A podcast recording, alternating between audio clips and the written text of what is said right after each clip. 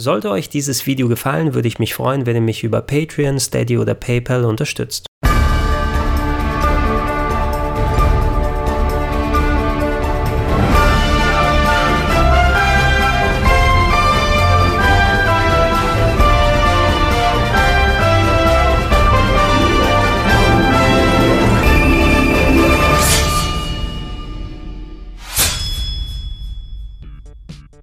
Wer in Deutschland in den 90er Jahren mit einem Super Nintendo aufgewachsen ist und dabei aufmerksam die ganzen Videospielzeitschriften gelesen hat, für den hatte der Name Quintet quasi schon Legendenstatus.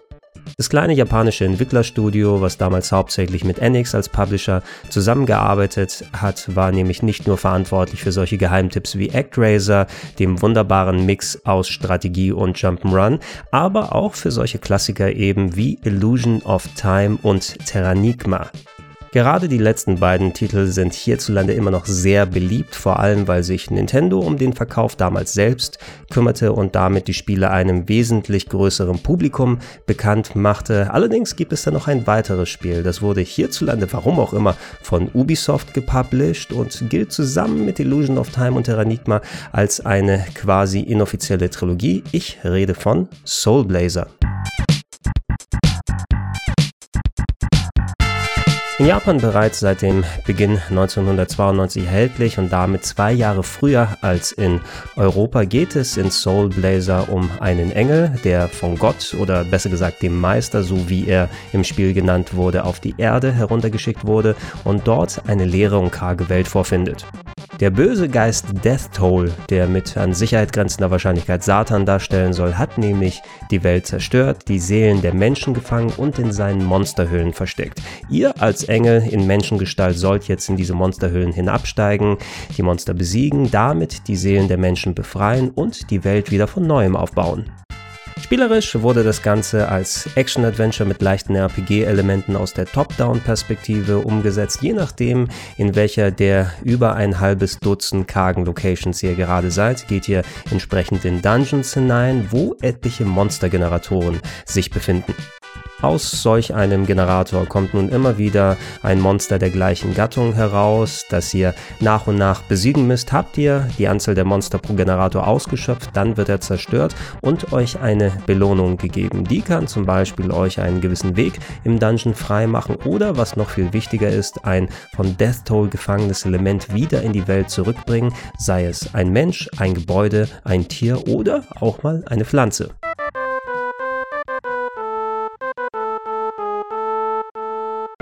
Nach und nach werden so die ehemals leeren Städte wieder mit Leben gefüllt, äh, Gebäude entstehen, ihr könnt da mit Leuten sprechen, ihr könnt die Story vorantreiben, es gibt die Möglichkeit, äh, Heil-Items äh, zu finden, Geheimnisse zu suchen und ähm, so wechselt man zwischen beiden Komponenten hin und her. Wenn man mal im Dungeon nicht weiterkommt, dann geht man in die Stadt und schaut, was da Neues passiert ist. Das im Umkehrschluss wirkt dann wieder, dass man im Dungeon einen neuen Ansatz findet und so entsteht ein ganz schönes Wechselspiel, das ein bisschen anders funktioniert als bei einem traditionellen Action-Adventure so innovativ die Idee in den 90ern gewesen ist. Für mich persönlich muss ich zugeben, dass ich damals zum Release nicht wirklich den Zugang zu Soul Blazer gefunden habe. Erst viele Jahre später bin ich zurückgekehrt und habe das Spiel durchgespielt, nachdem ich das Konzept in einer anderen Serie nochmal wiedergefunden und mich dann darin verliebt habe. Ich spreche nämlich von den beiden Dark Cloud Titeln von Sony, die zwei meiner absoluten Lieblingsspiele während der PlayStation 2 Ära gewesen sind.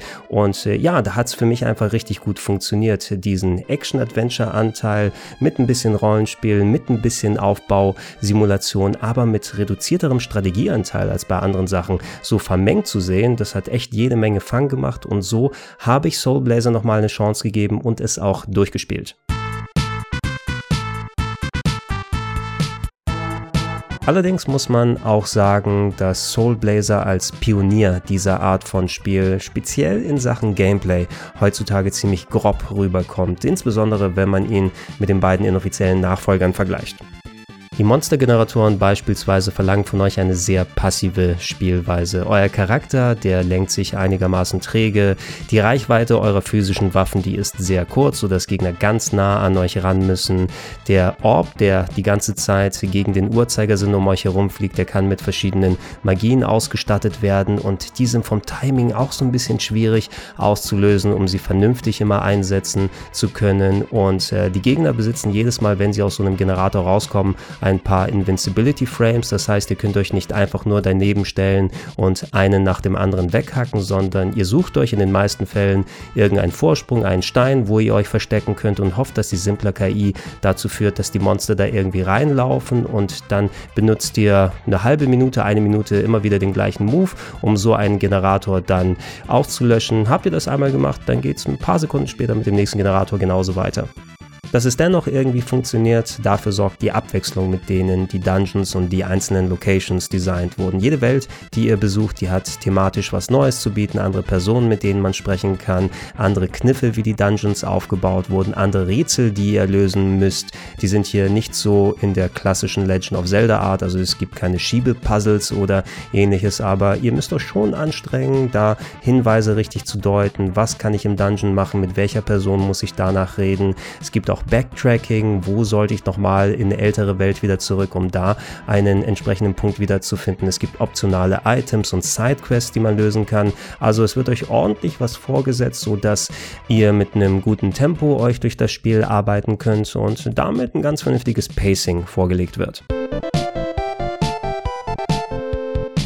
Als jemand, der zuerst Illusion of Time und Terranigma durchgespielt hat, war es ganz lustig zu sehen, wo vieles aus diesen beiden Spielen seinen Anfang genommen hatte. In technischer Hinsicht beispielsweise wirkt es wie ein Prototyp dieser beiden Games. Sogar etliche Soundeffekte sind später wieder recycelt worden und auch die Musik, die hört sich echt solide heutzutage noch an. Insgesamt aber würde ich es schon deutlich hinter beiden Nachfolgern sehen. Wenn ihr nicht zu lange hängt, dann solltet ihr am Ende so knapp zwischen 8 bis 9 Stunden auf der Uhr stehen haben, was für so eine Art von Spiel ja ganz ordentlich ist. Viel mehr hätte es aber auch nicht wirklich sein dürfen. Der Plot selber, der versucht euch mit ein paar Twists an der Stange zu halten und hat auch ein paar interessante Ideen.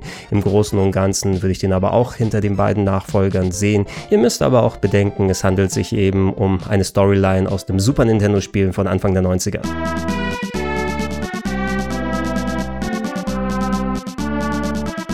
Wenn ihr Soul Blazer heutzutage spielen wollt, gibt es außerhalb des originalen Super Nintendo Moduls leider keine Optionen. Es gab keinen Re-Release oder irgendeine Download-Fassung. Die Gebrauchpreise für das europäische Modul, die sind mittlerweile auch ein bisschen gehobener. Es fängt momentan bei so etwa 60 Euro an und für den Preis kann ich das Spiel leider nicht allgemeingültig empfehlen. Solltet ihr aber Fans von Illusion of Time sein und Terranigma ins Herz geschlossen haben und gerne sehen wollen, wo vieles von dem angefangen hat, zumindest dann könnt ihr Soul Blazer zu schätzen wissen und dann ist es vielleicht auch was für euch.